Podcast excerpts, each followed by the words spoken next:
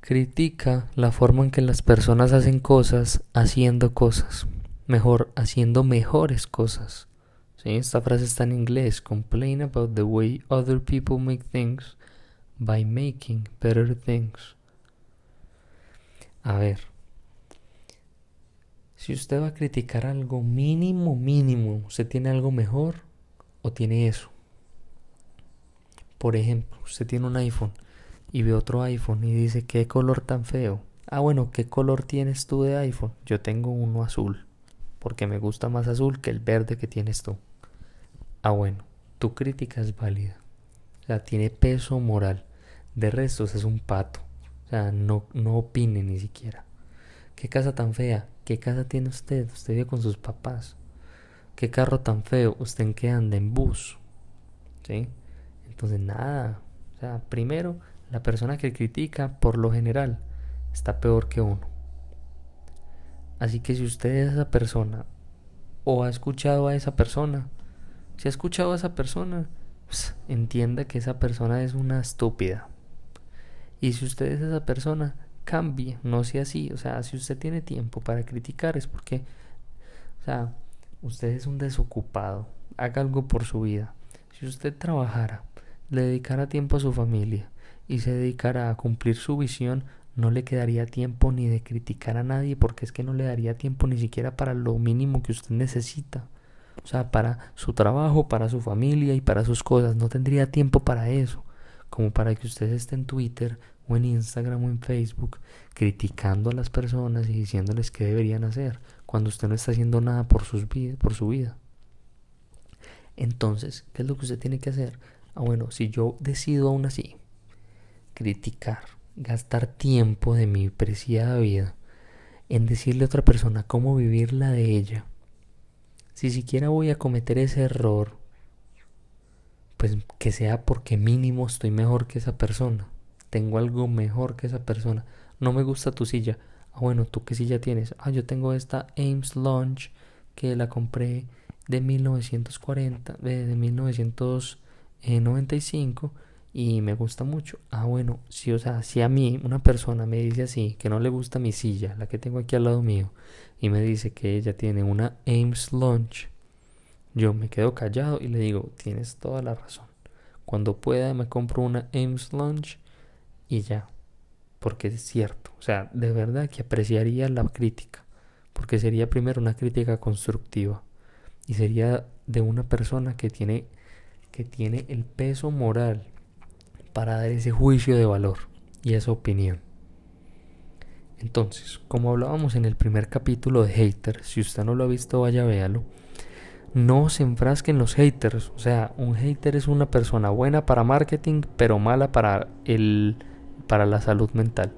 Repito esa frase. Un hater es bueno para marketing, pero pésimo para la salud mental.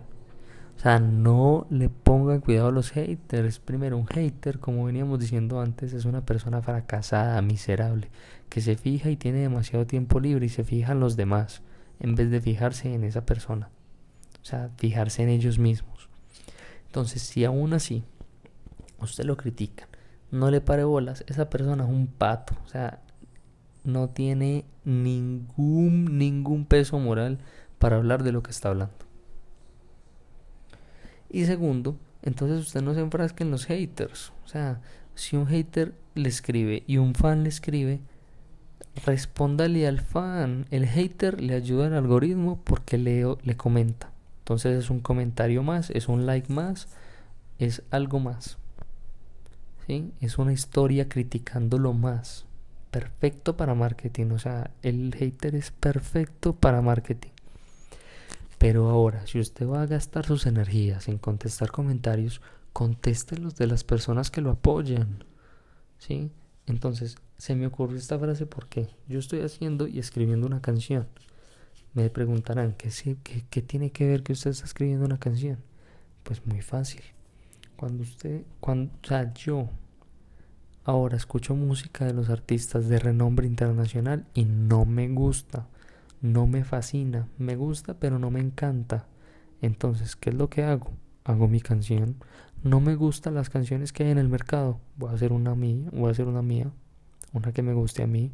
¿Por qué? Porque yo escogí la pista, la trabajé, estoy haciendo la letra de lo que yo quiero escuchar, estoy haciendo el ritmo como lo quiero escuchar y va a salir la canción como la quiero escuchar y el video de lo que quiero ver.